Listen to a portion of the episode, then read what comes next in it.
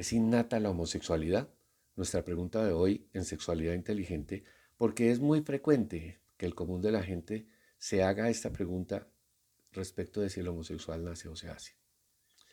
He asistido a encuentros académicos con polémicas entre quienes defienden una u otra posición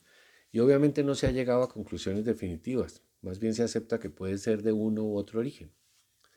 Además de mi práctica clínica privada en terapia sexual y terapia de pareja, donde conocí a muchos y muchas homosexuales y sus historias de vida a lo largo de estas casi tres décadas,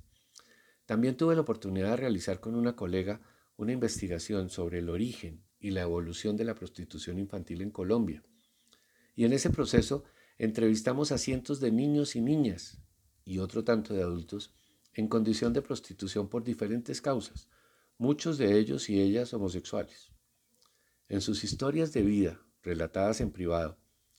sorprendió la frecuencia con que el niño o adulto homosexual reportaba acoso o abuso sexual a temprana edad, sin insinuar que hubiese inclinación homosexual previa, mientras que las mujeres y las niñas homosexuales reportaban esa inclinación desde temprana edad, independientemente de experiencias de acoso o abuso. La literatura sobre la genética de la homosexualidad ya habla de la convicción de algunos respecto de haber identificado genes homosexuales, es decir, genes capaces de determinar la orientación sexual de quien los posea.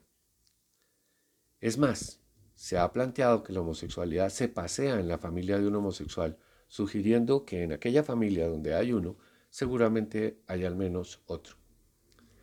Los porcentajes de distribución de los hombres según su orientación sexual arrojan que tal vez un 20% sería LGBTQI, mientras que en las mujeres heterosexuales solamente el 33% y el 66% para el resto. Esto es coherente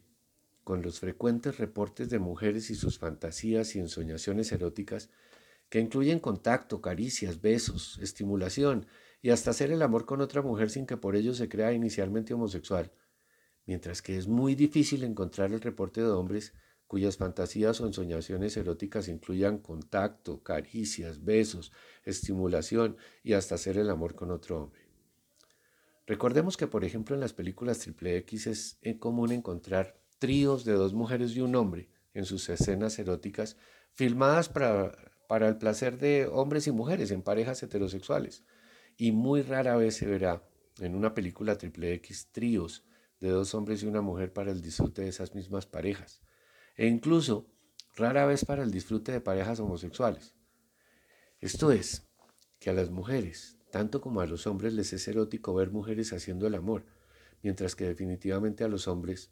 no les gusta ver como mecanismo erótico a dos hombres haciendo el amor, aunque sí alguna vez para saciar un tanto de curiosidad. Por otra parte, parecería que los hombres que han sido acosados o abusados sexualmente a temprana edad tienden a ser homosexuales, mientras que las mujeres, aunque hayan sido acosadas o abusadas a temprana edad, definen su orientación sexual por la preferencia que identifican desde muy pequeñas respecto de su atracción por otras mujeres. Obviamente, esto no quiere decir que no haya una mujer que haya definido su orientación sexual como resultado de una experiencia de acoso o abuso, como también que haya hombres que sin historia de acoso o abuso hayan definido su orientación sexual por su inclinación natural hacia el mismo sexo. Ayúdennos a aclarar esta situación con sus comentarios y con sus experiencias, con sus propios relatos de vida. Cuéntenoslo en tu sexualidad inteligente gmail.com.